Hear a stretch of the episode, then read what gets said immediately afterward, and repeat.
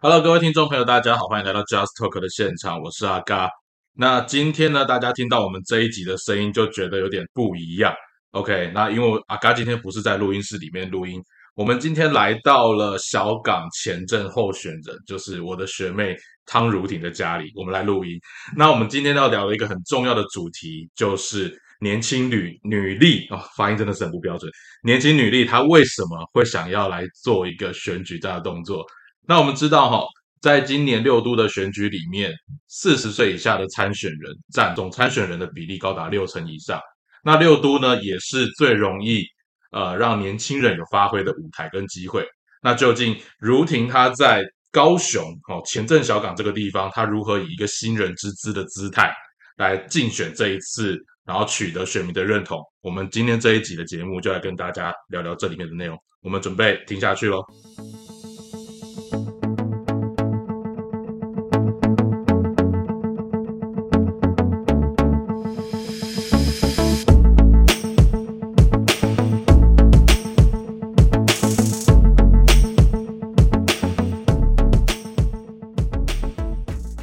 今天呢，阿嘎来到如婷的家里面。那我先跟大家讲一下，在今天呢，因为我们是在户外录音，那很重要的一件事情是，他的儿子就是，哎，大家听到了哈，真的很应景哦，有猫的声音，就是他儿子哈。那呃，如婷呢，养 养他儿子养了很长一段时间，他今天也很抢镜头了哈，很抢我们的麦克风哈，所以大家就是慢慢习惯一下也好了。那我觉得这是一个不一样录音的风格。那首先一开始。我们就请如婷先跟大家来问声好。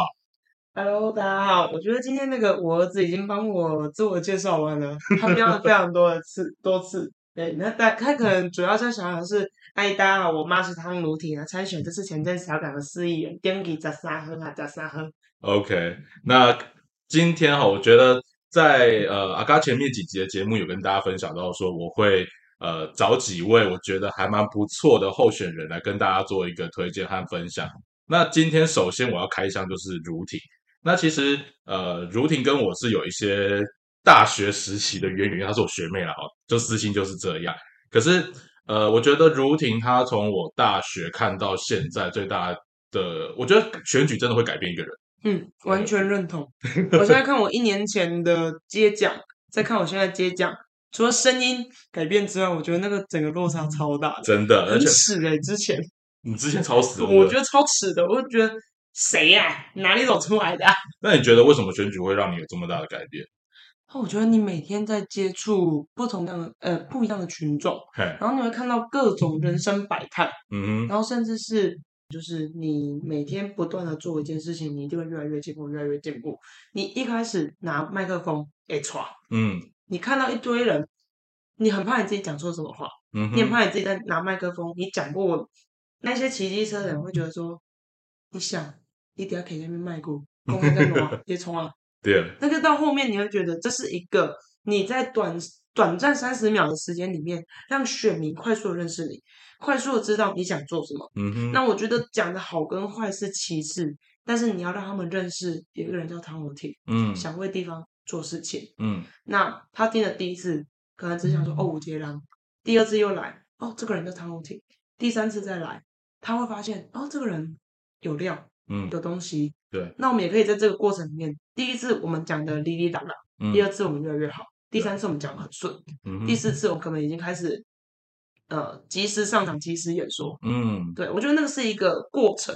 嗯，那在这这里面，我们不但看到了很多民众，看到各式各样跟你自己以前生活完全不一样的形态。嗯，我们会去看到更多大家的需求，大家的想法。然后去凑合成我们自己的一个经验，去做成我们的历练。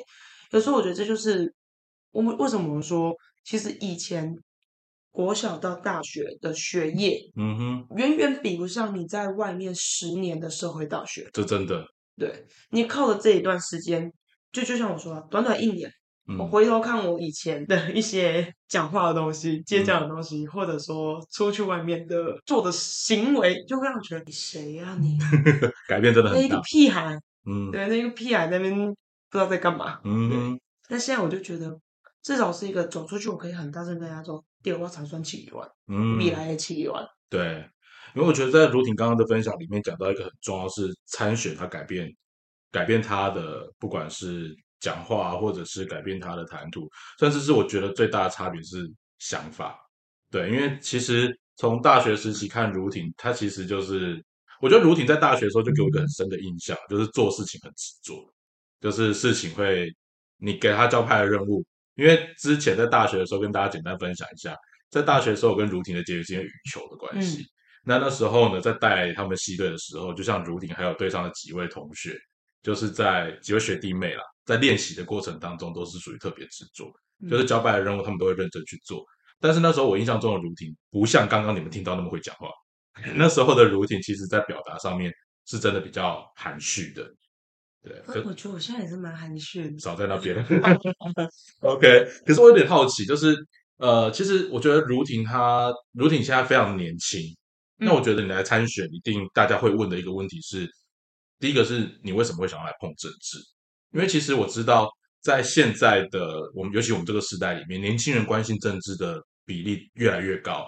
可是呃，我觉得每个年轻人出来参选的理由都不一样。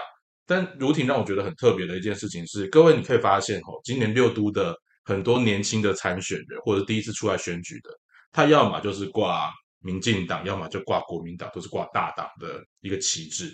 可是如婷在这一次的参选，第一他没有大党奥援，你的嗯，你所代表的政党并不是一个我们讲白一点，不是非常大的政党，嗯，甚至也不是非常资源政党，讲难听也是。很辛苦的，穷的一个小党，很穷很的的一个小党。那对于一个年轻人来讲，如果有大党的资源推波助澜，相对之下比较容易。那我很好奇的是，你为什么会想要来选举？然后在选举的过程当中，为什么你的起手式你会选这么一个小，甚至我讲比较现实一点，人家会觉得已经快被边缘化的一个政党？嗯，呃，首先为什么我选择一个小党？我认为说，其实现在大党的包袱其实非常重。就算我们今天看到民进党或者国民党，他们都推出了年轻人，甚至也推出很多七八年级生。可是你会发现，其实他们不管在做任何事情，他们需要按照的东西不是他个人的意向，而是按照是党的意向。嗯哼，党叫你往东，你不敢往西。对。那我会觉得说，其实我们台湾现在的政治需要的，并不是一个听党的指示的。呃，民意代表，嗯而是一个真的愿意去听民众需要的民意代表。嗯哼，是我们作为民意代表，我们想为的是人民来发声，而不是为了某一个政党来发声。嗯，所以我会认为这是我为什么选择小党的原因。那再加上，其实我们可以看过去时代的表现，我们可以看到它其实是一个针对事，而不是针对人，也不是针对党来做事的一个政党。是。那我会认为说，台湾其实需要有一个第三势力的监督，不管是监督蓝、监督绿，重点是监督执政党。嗯嗯，我们是一个真的愿意监督执政党的在野党，愿意站在呃官员的另外一面，为人民来守护人民权益的那一面的那一个民意代表。对，那个才是台湾需要的民意代表，台湾需要的是议员，而不是一个只会跟着执政党说。啊，我们高雄非常的棒，呃，我们高雄今天又盖了什么东西？高雄好棒棒，高雄好暖。嗯哼，我认为这并不是一个民众希望的民意代表，而是一个愿意真的指着指证出政府做错、值得被改善、需要被改善的地方。嗯，那个才是一个真的从人民的立场来为民发声、来为民服务的市民发言人。如果，你提到这个地方，我觉得。呃，像我在跟几个年轻的候选人在讨论的时候，其实我觉得那个理想性是有的。我觉得这也是年轻的候选人，我觉得是蛮值得珍、蛮值得被珍惜的一块。嗯，可是我们不否认一件事情，是政治是很现实的。是，如果你今天我讲举例的现实来讲，为什么大家捧着执政党的大腿？不管是中央政府还是地方政府，地方政府蓝的绿的也都一样，所有的议员都想要靠着。那个主要执政的政党或主要执政的候选人，你真的要做到监督这件事情，我觉得它并不容易。那以我跟大家这边介绍一下，如婷这次代表的是时代力量。那其实你我们大家讲到时代力量的时候，大家一定都不会忘掉时代力量在过去这段时间，它从太阳花的时候崛起，那这过程当中，很多你的前辈、你的学长姐，对，在这过程当中，其实时代力量在上一次选举是选的不错的。对，在上一次的议县市议员，甚至是立委选举当中，都是都有斩斩获的。可是，在今年的选举，时代力量，我讲一个比较现实的是，他很示威。对，没错。那这么示威的状况之下，呃，尤其你的学长姐很多都是，我讲的很现实，就是很多人会觉得，还是回到了执政党，还是回到了蓝绿那边去嘛，就是绿营啊等等之类的分开。那你用什么样的一种角度来告诉前阵小港？或者是过去曾经支持时代力量的民众，甚至是更多的中间选民，让他们知道说，你刚刚讲的那句话，我觉得很认同，就是小党的特色就是他没有大党的包袱，嗯，可是小党的危机也来自于他没有资源。那当你今天你选上了市议员，或者是你真的想要出来为地方做事，那很现实的是，你议会你没有太多的喜事啊。那这地方你怎么去说服前镇小港，或者是说我们在地的选民，让大家知道说，我投给汤如婷，他不是只有一个，他不是一个只是有理想，而且他真的有办法做事，而且他不像过去可能有些时代力量，或者是说其他大政党，他都是扒着执政党不放的，他能够你能够真的做到监督这件事，你怎么你觉得你可以怎么做到这样的一个特色？嗯，其实我觉得先举一个例子好了，最近不是我们那个。六十五、六十六号码头又重新在炒这件事情。对，那其实这件事情最早一开始在去年的时候，也就是时代力量在揭发这件事情。嗯，但是这一个问题，六五六号码头有中资入侵这件事情，不分蓝绿，嗯，全部闭嘴，嗯，对这件事情没有任何的表态，甚至经济部也帮他们说一切合法。嗯哼，但是我们可以看到，不管从去年到现在一路以来。我们一直打出新的，拿出新的证据，嗯，还证明说六十五、六十六号码头确实有中国的，呃，中国的那一只手伸在那里面，嗯哼。那我们今天都在喊着要抗中保台，抗中保台，但是我们却发现抗中保台在蓝绿里面，它只是一个口号。到底谁才真的做着抗中保台这一件事？至少以我现在看起来，不分蓝绿。不分所有的小党，只有时代力量真的有在做抗中保台，嗯，实质上为了台湾在做防堵中资入侵的事情。但是同样在六十五、六十号码头，我们看不到喊抗中保台喊的最大力的民进党有任何的作为，嗯，也看不到对于抗中保台甚至是最力捧自己是台独激进党有任何的表态，嗯。但是时代力量，我们从来不喊抗中保台的口号。但是我们是用实质来展现我们抗中保台，嗯哼，那我觉得这就是时代量存在的价值，嗯，我们并不会说我们需要，呃，跟民进党跟国民党谁走在一起，嗯，但是我们坚持做的就是为了人民来做事情，嗯，声音小，但是我们肯做事，我也希望可以让更多想做事的人进到市议会，因为这样我们才有。组成党团的机会，才有参加协商的机会，才有更大的力气去左右市议会的所有的决策、所有的法案。嗯，就像是之前九月底的时候，呃，林宇凯三明区的宇凯，嗯，挡下那一个加水站放宽它的检验标准这个案件，我觉得我们需要有很多这样子的议员，是真的愿意站在民众的需求面去挡下不合理。去挡下跟财团站在一起的不好的政策，嗯哼，那这些东西如果今天没有时代力量，他可能拍拍手三秒钟就过了，嗯哼，没有任何人会针对这件事情去讨论、去演绎、去指出他的问题，嗯，而就是让这一件事情就这样平安的过去，财团获利，这一些提案的民意代表获利，但是真正受到影响的是我们基层的民众，嗯，对，那我觉得也像那个大家都说。房地产是台湾经济的火车头，但是既然是经济的火车头，到底谁得利？嗯，我们看到的是财团，是民意代表。你如果说今天是经济的火车头，其实民众应该荷包会变多。但事实上我们没看到，我们看到的是年轻人买不起房子，物价变高，生活水平并没有比较好，大家荷包越来越少。这样到底是什么样的火车头？嗯哼。但是如果没有时代力量一直在提居住正义。一直在提囤房税这件事情，就这样子被带过。我们的房价继续拉，我们的物价继续拉，没没有人会去重视这一块，嗯，所以我会觉得这是小党存在的必要，也是我一直认为长期以来看到时代力量在做的事情。为什么我直到今天还愿意跟着时代力量，呃，一起走这段难选的选战？嗯，对。其实刚刚如婷在讲的过程里面，让我一直想到一件事情，就是呃，在时代力量，呃，如果听阿嘎节目的朋友会知道，其实我过去。我一直觉得时代力量是某一种程度的侧翼，我觉得它是民进党的侧翼。那但是我不否认的是，呃，从上面几次，呃，不管是呃时代力量有人出走或者是离开，但是我觉得一直让我会觉得很感动的一件事情是，时代力量留下来的这群年轻人都还在。我觉得时代力量留下了一群，呃，你可以说其实有一个人啊，就是黄国昌。嗯，不管说大家对他的印象怎么样，可是至少在揭弊或者是在呃抓的所谓的呃正义这件事情，对面对社会上面不公平是一直有一个坚持的。对，那其实刚刚从如婷的分享里面，我听到一个很呃，其实也是蛮深的一个感慨，就是年轻人其实有在关心政治的，你会发现这个社会上面除了既有的政治分赃。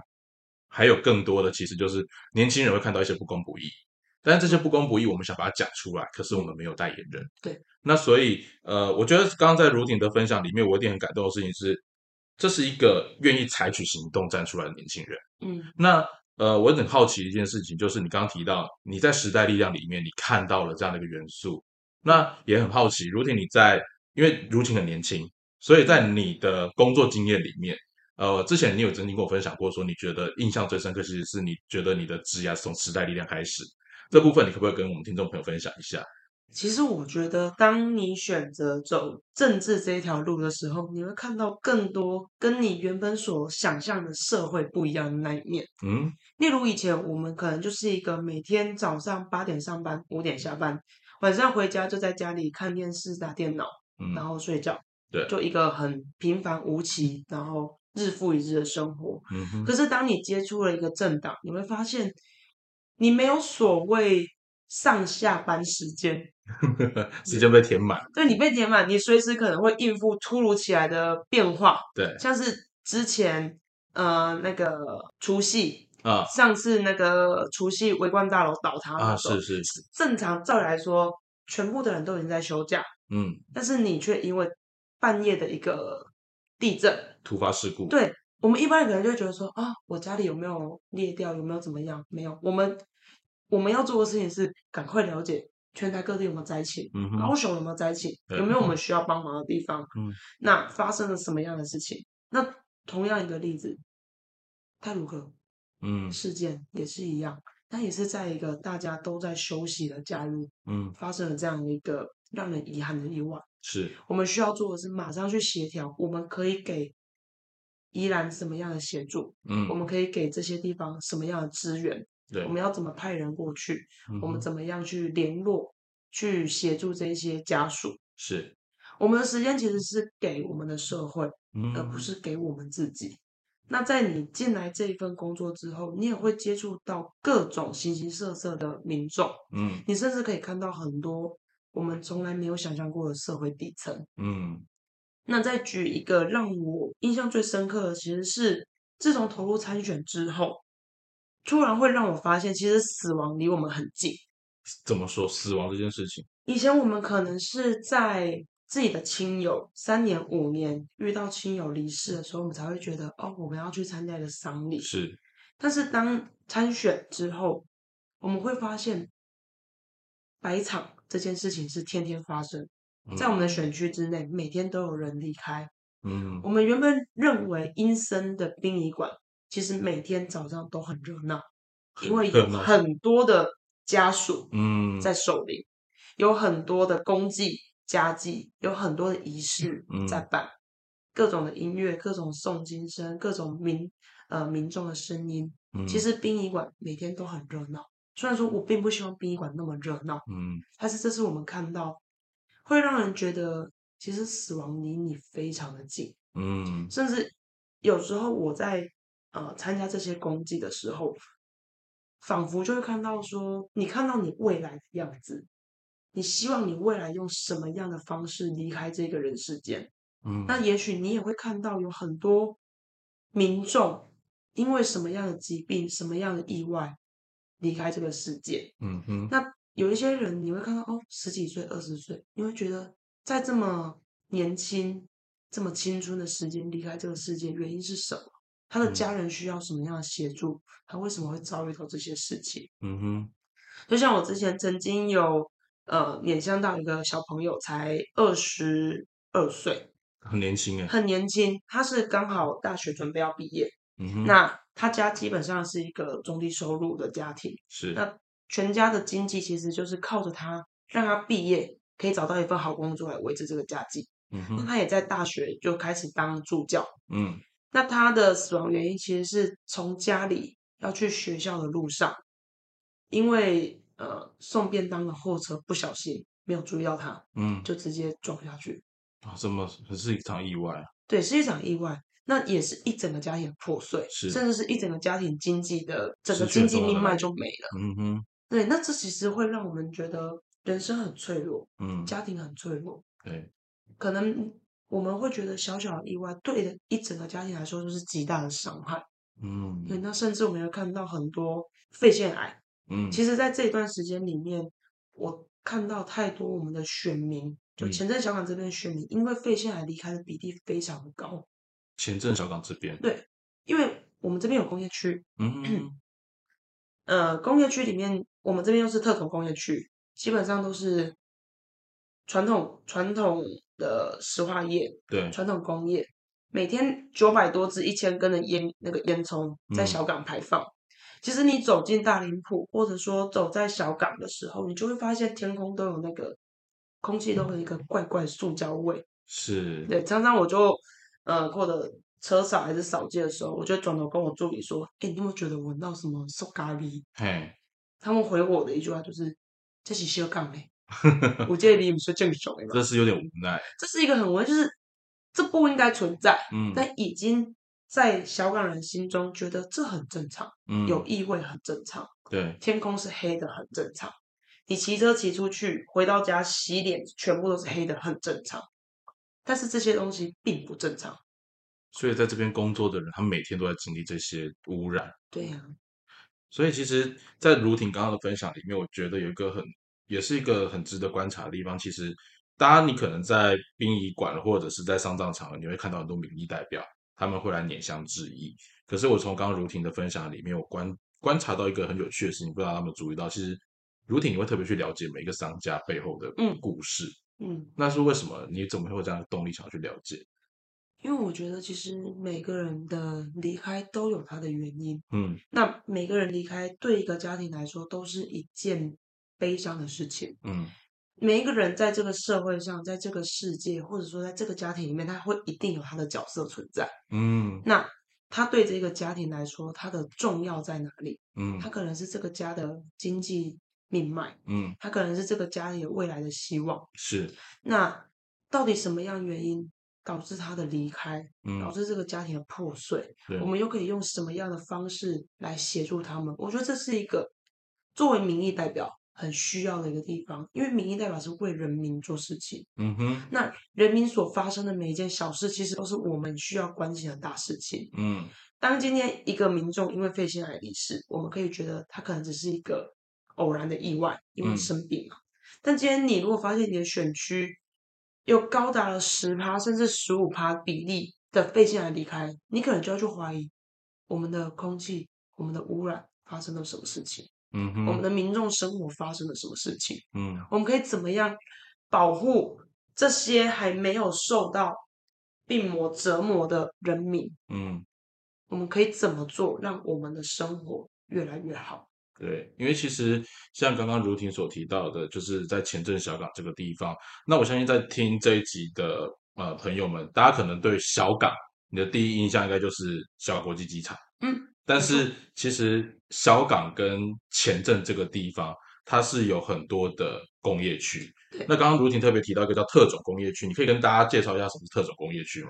嗯，其实特种工业区里面就是一些传统重工业啊、石化产业这一些高污染的呃工厂所在的地方。那当初在十大建设的时候，把前镇哎，把小港这个地方划设了一个临海工业区。嗯，那这里面现在其实就驻扎了我们所熟知的中油、中钢、台电这四大国营企业。嗯，那甚至还有大家常听到什么唐龙啊，哦，然后呃，李长龙也有在这边有设厂啊，中石化。这些我们耳熟能详的石化产业，可都是高污染，它都是高污染。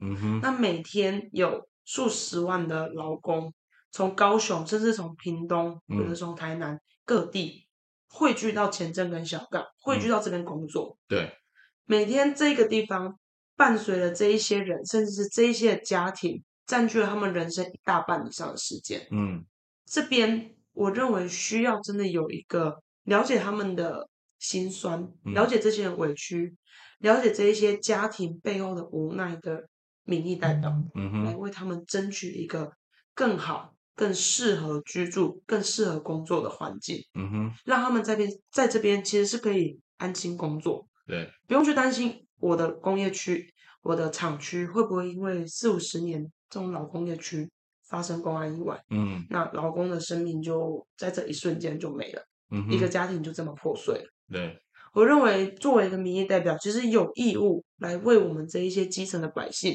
争取一个更安全的工作环境。嗯哼，因为其实像如婷刚刚的分享里面有提到一个很关键的事情，是我觉得你看很多劳工的角度，你很多的角色或者是很多的观察都是从劳工出发，是什么样的一个背景会让你想要往这地方开始注意？嗯，我觉得有几个原因导致为什么我对劳工特别关心。第一是其实我本身就是一个劳工家庭长大的小孩，小时候工会就是我的托婴中心，工会就是对工会就是我托婴中心。我就是属于第二那个人头前在上班，我闭的后边在困。嗯哼，因为我的家人有人是投注在工会领域长达十几二十年的工作经验。嗯哼，那小时候就是跟在家人旁边嘛。嗯，写完作业就在后面睡觉。嗯，啊，从小就看着这一些工会的理事长啊，这些劳工各式各样的问题，各式各样劳工的权益。对，那这是一部分让我觉得，对于我来说，工会系统、劳工系统是我们人民最重要的一块，因为毕竟我们这个社会上真的是劳工大于资方啊。嗯，那载着东西德刚啊，对啊，载着东西基展啊。嗯，劳工的权益。绝对是我们必须去很注重的声音。可是台湾偏偏又是个贫富差距很大的地方。呃，对啊，所以我才会觉得前任小港更需要有一个真的了解劳工心酸，然后具有劳工专业的议员，来为这么多的劳工来发声啊。所以其实你从小就看着这些不一样的。呃，劳资的案件，对，真耳濡目染了，耳濡目染，真的是耳濡目染。那从小时候就跟着他们抗争，五一劳动节每年都要去凯道那个游行。嗯，其实如婷，你刚提到劳工或应该说工会这件事情，我觉得在目前很多听众朋友，你可能听过呃有不同的工会，嗯，可是工会到底能够为劳工做些什么？你可以跟大家分享一下嗯，其实我觉得工会对于劳工来说，它有一点像是我们。集体作战的概念，工会可以有呃团体协商的权利，然后可以为我们的劳工来争取更多的条件，例如像是有一些工会可以跟公司去要求大家年终可以领多少，嗯哼，有一些公司它并不是按照正常规范，就是什么一点五个月，嗯，有一些是工会跟雇主协调而来的，甚至连调薪也是，哦，调薪也是，很多工会其实是。依靠着完整的工会系统去跟资方争取这些权益。嗯哼，那团体协约当然就是可以让我们的劳工有一个更安定的环境，嗯，更有保障。对，来在这个地方工作。那甚至其实工会也有所谓的陪检权，就是当今天呃劳工局有那个劳检人员，对劳检人员来公司检查的时候，可以由工会在旁边陪同，因为。工会的组成分子都是我们的基层劳工，嗯，基层劳工会知道问题在哪里，对，会比我们的雇主，会比我们老板更了解所有的操作流程，嗯，所有的。问题。那今天劳检人员在问，嗯的时候，我们可以有理有据的回答，我们也可以点出公司的问题，是，那让公司可以依照的这个有点算是被半强迫要改的 这些，必须要面对对这些问题里面，给我们的劳工更安全的环境。嗯哼，对我就觉得有时候我们大家都讲刚狼到兵嘛，对，刚狼到兵真的是团结力量大。嗯哼，我们劳工如果不团结，我们很难去跟资方抗衡，因为其实我们都是小虾米。对，我们必须团结起来，我们才有一个一旁就短了，嗯，在推着我们前进。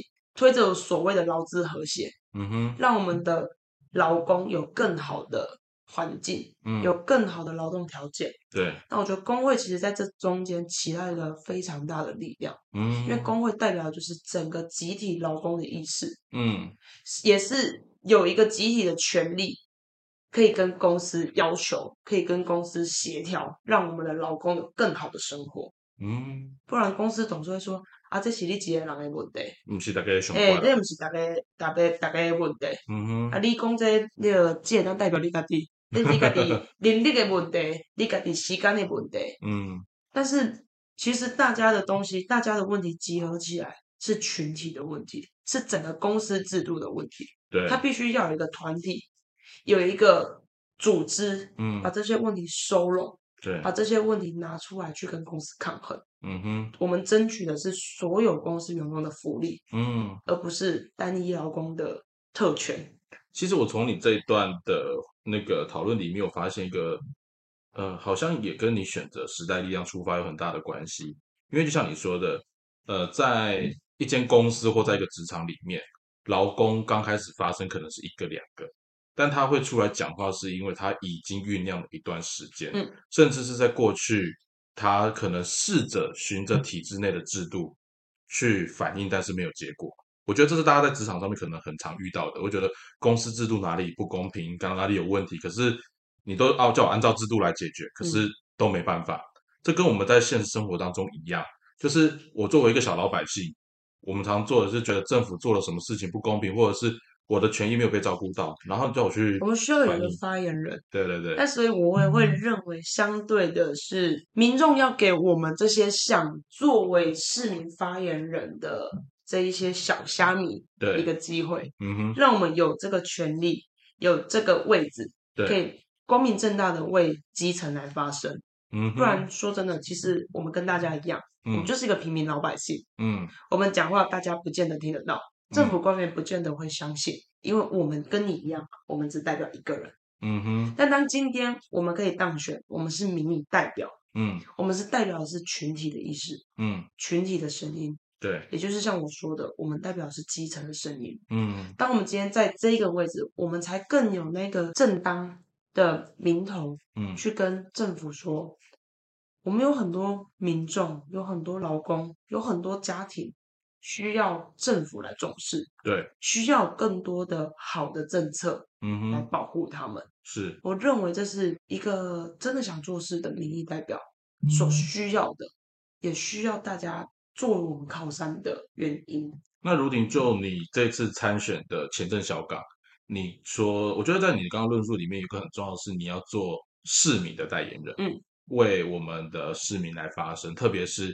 我们因为是小党出身，或者是因为我们是劳工家庭出身，所以我们可以没有包袱的去反映，嗯，我们实际上看到的问题或者待改善的状况。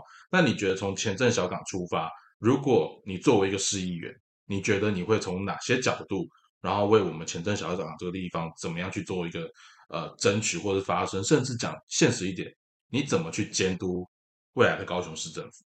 其实，在我这次参选里面，我有列了所谓五安的证件。五安，对，就是这个五安，这个五安，它的五安转列五哦，五安转列对，大概是五 大面向。是，就像是我呃列出了劳工安心，这也是我最主要的部分。毕竟我出来参选就是为了我的劳工，是，所以劳工安心一定是放在所有证件里面的第一位。嗯，那再来是交通安全，交通安全，大家也知道。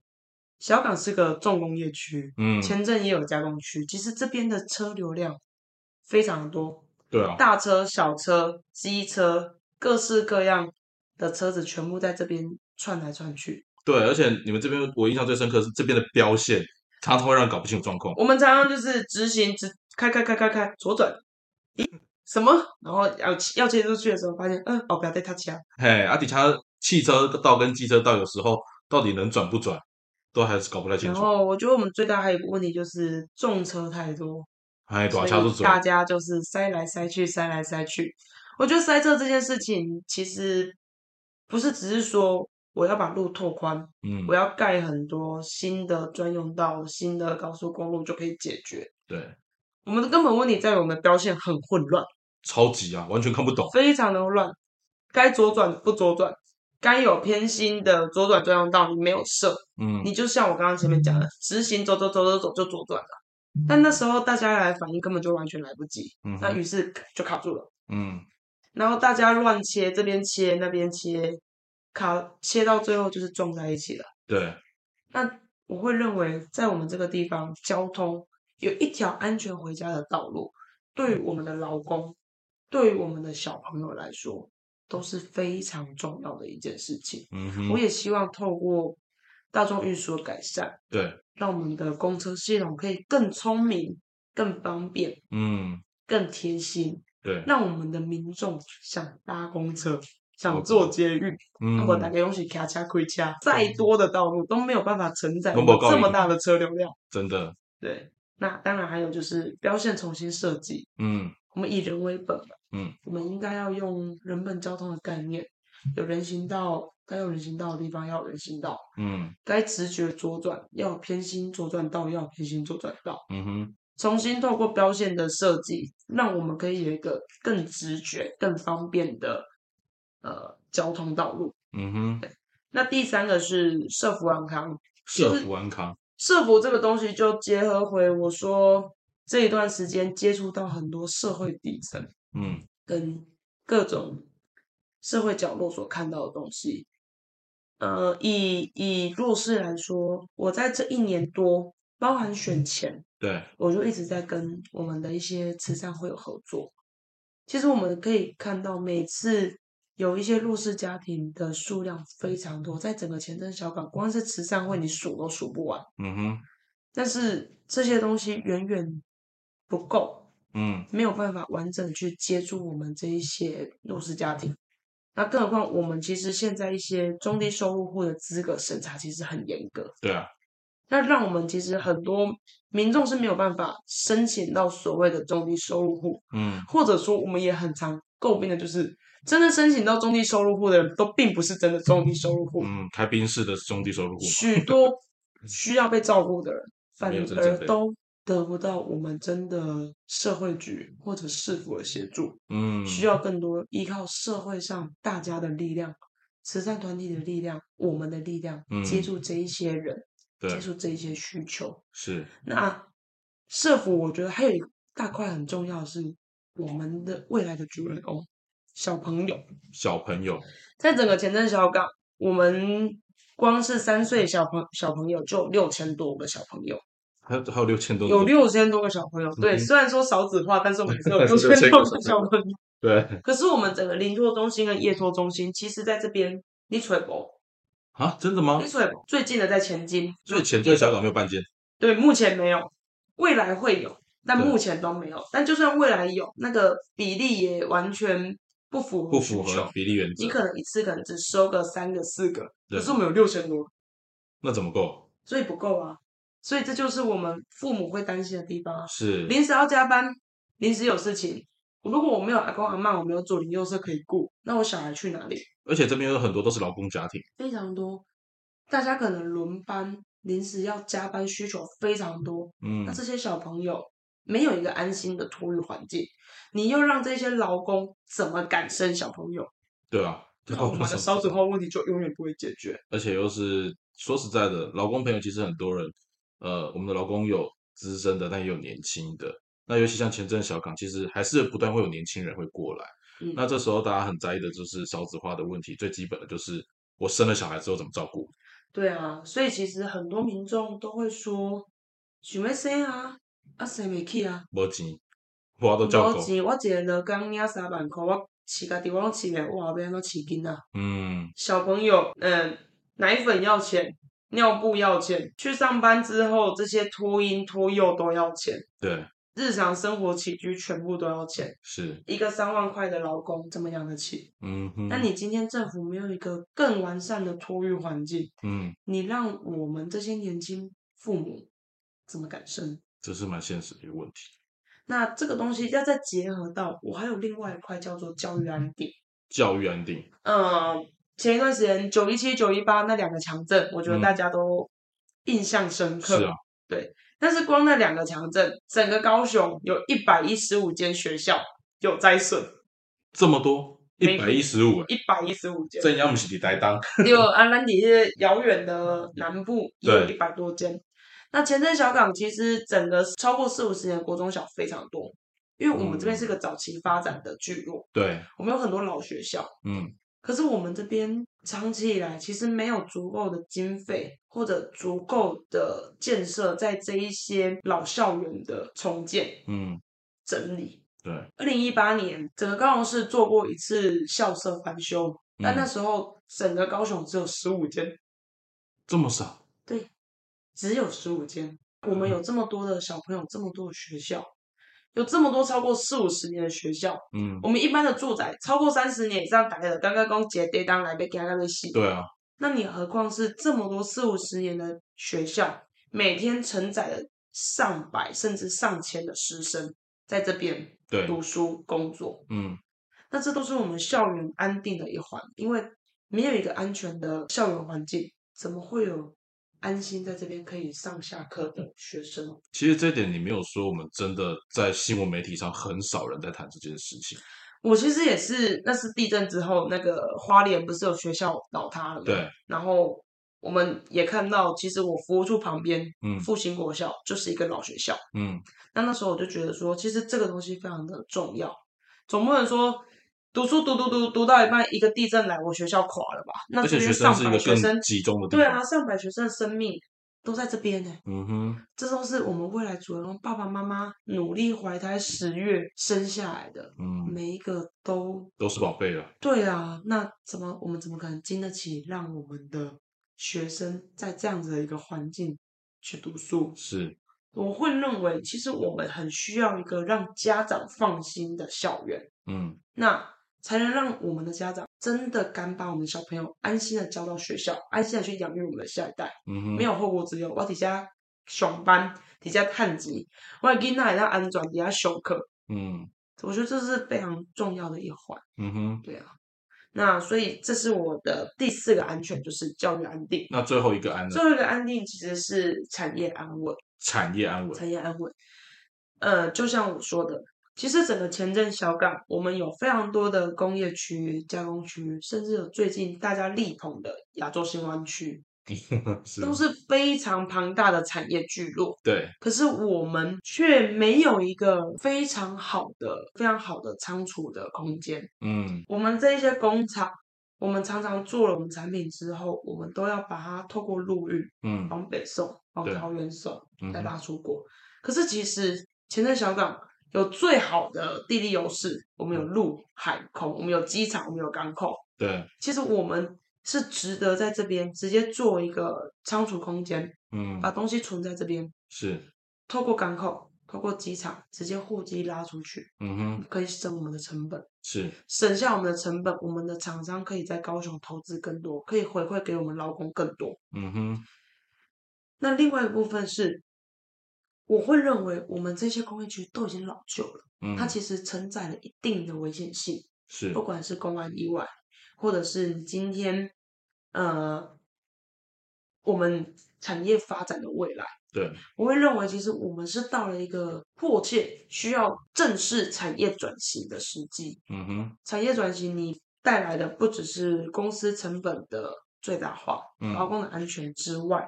你影响到是整个周边居民的一个身家安全。是啊，那我也认为说，老旧工业区，你的设备该转型，你的设备老化的东西，你应该要有一个安全的机制，嗯，稳定的系统去监控，该更新该更新，要维修的要维修，要定期保养的，我们要落实的去做，嗯哼，因为这是我们劳工最重要的一块，也是资方应该要认真去重视。跟我们居民在地居民连接最深的工业区，不应该成为民众住在这边每天的隐忧。对，像是上次那个临海工业区有一个爆炸，嗯，然后导致一个劳工死亡，对，不幸往生的事情。那除了新闻报的这样子之外，还有一件更夸张的事，他的那一个炉渣当时爆炸之外，是直接飞出去到外面的道路上，嗯，那个每一颗可能都一两公斤的重量，我们有亲自到现场看。那你能想象吗？如果今天有一个机车骑士骑在路上，这一颗打过来，那非常的危险。那机车骑士当场还有命吗？重达一两公斤以上，大型炉渣，那是非常危险的一件事情。这对整个周遭的居民来说，就是一个隐忧啊。是，你随时随地，像前几个礼拜，呃，小港那边也有一个工厂，同样一个礼拜里面发生了两次火灾。嗯，那对周遭的居民来说，除了呃，烧出来的那一些有害物质之外，民众看着一团火在我面前，嗯，因为怕燃烧啊，怕任何的污染啊，嗯哼，这对民众来说都是隐忧啊。那这也不是厂商能够安稳长久走下去的道路啊。嗯哼，你刚丢弄烧起来，你是要怎稳走啊？对啊，所以我会觉得产业安稳，其实是我们这边大家可以安身立命非常重要的一个环节。所以其实。在前镇小港这个地方，我觉得在今天跟如婷的访谈里面，有几个很核心的关键重点。其实小港前镇它承载了台湾的，我讲个比较现实的，是大家不想要的那些重工业，嗯，大部分都在前镇小港这个地方。那但是也是因为这些重工业的关系，所以让我们的很多的呃，不管是经济或者是很多创造很多的就业机会，但是它。我觉得在前镇小港这边有个很现实的是，居民的生活其实是很不安全，不管是那个空气的污染，或者是交通的混乱，甚至是我讲一个比较现实的，就是我在这边的基本的教育、孩子的生生育，甚至是我的生命危险，其实常常都在一个很危急的环境之中。然而这么长的一段时间下，其实大家都选过好几届的议员，嗯，大家都选过好多届的民意代表。可是这些问题，它其实持续存在，持续存在。大家都知道在那边。那最后想问如婷一个问题，就是你当上市议员，那你刚刚也提出你的呃武安的政策，对。那最后呃，我们用大概一点时间，请你告诉我们，怎么样在你当上市议员之后，你有办法去把你刚刚所讲的这些东西具体的落实在。你每一次的市议会的咨询，或者是在你做议员的生涯当中，因为议员就是至少四年的时间。嗯，那在我的节目里面，我之前跟大家分享，我觉得这个时代的选民，我们在选一个选一个民意代表，或选一个县市首长的时候，我不是要成为你的帮派，也不是要成为你的 always 的粉丝，而是在于我选你之后，我接下来就是要监督你。我就是要看你有没有做到你当初的承诺。那所以，呃，最后一点时间，我觉得，因为大家对年轻人最大的挑战就是，可能大家觉得说，OK，你有理想，你有抱负，那你怎么告诉我们，你进入了现场，进入议会之后，你会落实你对选民所讲出来这些承诺？其实我觉得，光以交通这部分，在我还是候选人的这个阶段，我就已经针对前镇小港的道路改善。曾经做过了八个路口的会看，那当然有些呃有成功做调整，嗯，但有些可能大家考量的东西非常多，甚至有时候因为我们不是先人，嗯，大家愿意去做的很有限，是。那我觉得这些东西其实都是需要大家支援，让我进到高雄市议会，嗯持续来推动这一些改革，是。那甚至像之前我也跟委员。曾经一起推过临海工业区的总体检，嗯，推过了是一回事，对，后面的落实需要有人的监督，嗯哼，这些东西才是真的重要的地方。是，那我当然会认为说，我们有这个义务延续我们自己所推的这个政策，是。我们自己推的，难道我们不去把它做完？那不就 是打个口号、画画饼而已吗？但我想，这不是我们今天真的想为人民。做事情的态度，嗯哼，我们会对这个政策，不是说要找关于麻烦，不是说要找经济部麻烦，而是希望可以让大家有更安全的环境。是，那所以说，我也认为说，抱着这些心态，我也欢迎，嗯，大家持续监督我。嗯，如果我没有做好，嗯，如果我有做不到的地方，你直接来跟我讲，对，没有问题。嗯哼，对，我会认为至少我现在敢拍胸脯保证，我做的一定比现在所有的司员都还要来得好，还要敢监督。至少我们不是跟着一起停卖，我们是支持卖，支持让他做更好事情。嗯哼，我们是站在人民的角度，支持陈其迈的政府呃的市政府可以做对人民更好的事情。嗯哼。所以，其实，在今天的呃节目的最后，我觉得大家可以发现一件事情是，呃，如婷是以一个新人之姿来角逐这次前镇小港。那我觉得，呃，听完今天的内容之后，我不晓得各位听众朋友，你听完如婷的内容，你对他有没有更进一步的了解，或者是就像刚刚如婷所提出来的，不管是从他的观察，或者他证件里面的五安。你有什么样的想法，或者是想要提问的部分，其实都蛮欢迎你在这一集节目的内容下面做一个分享。那阿，刚才最后的一个小小的一个呃，今天访谈完之后一个心得啦，就是我觉得其实对年轻人来说，呃，出来参选、出来从政本身就需要很大的勇气。没错，因为特别是你不是有背景的候选人，这是一个很现实的事情，我连你儿子都赞同。OK，对啊，对，那。呃，我觉得年轻人出来参选最重要的一件事情是要承担的勇气。没错，因为呃，我觉得以高雄，我觉得高雄是一个很愿意给年轻人机会的地方，因为高雄的年轻人越来越稀少，所以愿意回来在地服务的，我真的都觉得大家都很值得给他们一个机会。那可是我觉得年轻人有一个很大的现实，就是通常人家给你机会就走一次。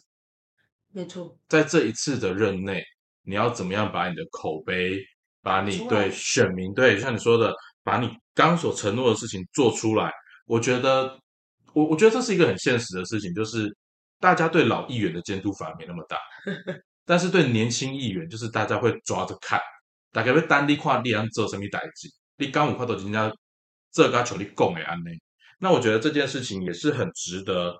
尤其是我们在高雄的前镇小港的市民朋友，如果你有听到这一集，其实我觉得，呃，如婷真的是一个我觉得是非常有想法，更重要的是她是一个很有执行力的女青年。那大家如果有兴趣的话，也欢迎来到他的服务处。我相信如婷在这部分都很乐意跟大家做一个交流，很乐意的跟大家做一个分享。那节目的最后，也希望大家，呃，一个好的候选人，我觉得出来不容易，因为其实在这个时代里面。年轻人想要赚钱的，可能都往海外跑，或者是他们有更好的发展。那愿意返乡服务，我都觉得大家可以给一个机会。更重要的事情是，我觉得你不是在赌。那如婷的做事情的表现，跟他做过的事情，这些都有一些记录，大家都可以去查询。而且最重要的一件事情是，呃，我觉得一个愿意付出的市民代言人，他就值得我们在这一次的选举当中给他一个表现的机会。好，那以上就是今天的 Just Talk 的内容。欢迎大家有问题直接来问如婷。OK，欢迎订阅正港补汤汤如婷。对，正港补汤汤如婷。那我们今天节目就到这边，那我们下次再见喽，大家拜拜，拜拜。